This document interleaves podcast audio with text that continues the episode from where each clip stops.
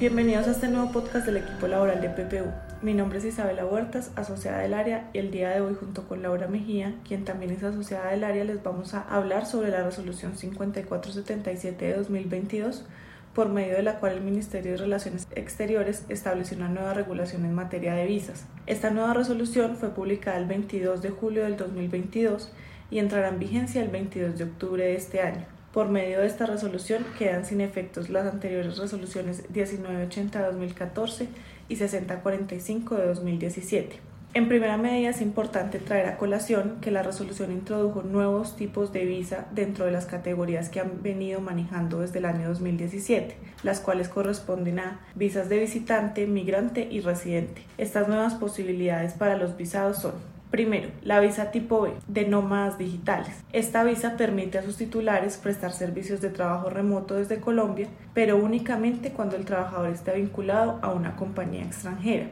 En este sentido, este tipo de visa no permite al extranjero trabajar o desarrollar actividades remuneradas para personas naturales o jurídicas domiciliadas en Colombia la intención de esta visa es adaptar el contexto migratorio del país a las nuevas formas de trabajo y las nuevas dinámicas que se mantienen después de la pandemia del COVID-19. Es importante tener en cuenta que los requisitos principales para solicitar esta visa son ser titular de uno de los pasaportes de los países en que sus nacionales están exentos de visa de corta estancia para el ingreso a Colombia, que son más de 100 países que se encuentran definidos en la resolución 5488 de 2022, y que la extranjera adquiere y demuestra que tenga una póliza de cobertura de salud en Colombia. Esto es importante para temas de salud o eventualidades dentro del país. Adicionalmente, será necesario aportar los documentos requeridos de manera general por el Ministerio dentro de la resolución para todos los trámites de visado y que están previstos en esta nueva resolución en el artículo 21. Esta nueva resolución no modifica estos requisitos generales de manera sustancial. La segunda visa que vale la pena resaltar es la visa de fomento a la internacionalización, que viene tanto para tipo de visa visitante como visa migrante y fue creada para realizar actividades productivas de innovación o investigación orientadas a la adopción o adaptación de tecnologías que complementen o desarrollen procesos o servicios que contribuyan a la productividad del país. Los aplicantes deben cumplir con el perfil profesional que establezca la Dirección de Asuntos Migratorios Consulares, que aún no ha sido definido, y esta visa será otorgada con una vigencia hasta por dos años bajo la modalidad tipo visitante y hasta por tres años bajo la modalidad viso migrante. Solamente la modalidad tipo M contará con el tiempo para solicitar la visa de residente posteriormente en Colombia. La diferencia principal entre estos dos tipos de visa es que la tipo visitante está orientada a la asistencia técnica, mientras que la visa tipo migrante está orientada a la vinculación profesional y formal de expertos especializados a programas de internacionalización públicos o privados. El otro tipo de visa es la visa tipo B cortesía ley del cine. Fue creada para el personal artístico, técnico y de producción extranjera con el objeto de que puedan realizar o participar en proyectos de producción audiovisual en Colombia. Los aplicantes para esta visa deben contar con una comunicación expedida por la Dirección de Cinematografía del Ministerio en que certifique que la producción en la que están participando es cinematográfica y una póliza con cobertura en Colombia. Los nacionales los estados que no requieran visa de corta instancia no tienen que solicitar este tipo de visa para poder participar en producciones cinematográficas y podrán permanecer por un término máximo de 180 días. Otro tipo de visa que trajo la resolución es la visa tipo B, trabajador agrícola de temporada. Este tipo de visa la deben solicitar los trabajadores interesados en desarrollar labores agrícolas de temporada en Colombia bajo programas establecidos por el Ministerio de Agricultura y Desarrollo Rural. Los solicitantes deben aportar un certificado médico que avale su aptitud física para realizar las labores agrícolas autorizadas. La compañía contratante deberá hacerse cargo de adquirir una póliza de salud para el aplicante la visa y esta visa tiene una vigencia hasta por 180 días. Adicionalmente, esta visa no permite solicitantes en calidad de beneficiarios. Una de las visas que también vale la pena resaltar y que es una visa tipo residente es la visa para los venezolanos que han sido acogidos por el Estatuto Temporal de Protección. Esta visa entonces la pueden solicitar los nacionales venezolanos que hayan sido acogidos por este estatuto, el cual es el mecanismo complementario al régimen de protección internacional de refugiados y busca proteger a la población migrante que se encuentra actualmente en condiciones de irregularidad, teniendo en cuenta que se trata de la población más vulnerable. Eh, los solicitantes de esta visa deben haber sido titulares de un permiso especial de permanencia bajo este régimen durante cinco años por lo menos. Después viene la visa tipo migrante de migrante andino, Esta visa fue creada para los nacionales de los países miembros del Estatuto Migratorio Andino, los cuales son Perú, Bolivia, Ecuador y Colombia.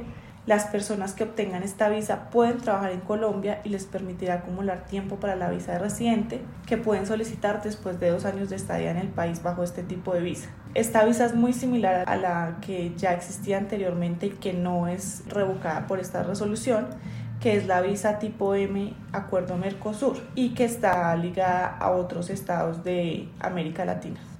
La visa tipo B de asistencia técnica. Este tipo de visa le servirá a las personas que prestan asistencia técnica a personas jurídicas en Colombia. La compañía contratante deberá hacerse cargo de adquirir una póliza de salud para el aplicante de la visa. La vigencia de esta visa es hasta de dos años, pero está limitada a la permanencia en el territorio nacional por 180 días continuos o discontinuos, improrrogables en cada 360 días calendario desde la expedición de la visa. Esta visa no permite solicitudes en calidad de beneficiario. La visa tipo B de corresponsal permanente, también introducida por esta resolución, con esta visa los corresponsales de prensa que busquen desempeñarse en Colombia y trabajen por un medio extranjero podrán hacerlo. Esta visa tendrá una vigencia hasta por dos años y permite solicitar visa en calidad de beneficiario. La visa tipo B de empresario TLC. Esta visa hace referencia a la anterior visa de visitante por transferencia intracorporativa, lo cual permite que los empresarios o personas de negocios que pretendan entrar y permanecer en Colombia en virtud de Tratado de Libre Comercio y con intención de realizar inversiones y gestión de negocios en el país puedan hacerlo. Esta visa permite solicitar visa en calidad de beneficiario y concede permiso para trabajar restringido en la entidad patrocinadora. Ahora, para dar un poco más de contexto, es importante referir que la nueva resolución hace unas modificaciones a visas que ya estaban vigentes y que buscan flexibilizar y dar más acceso a posibles extranjeros inversionistas y trabajadores a Colombia.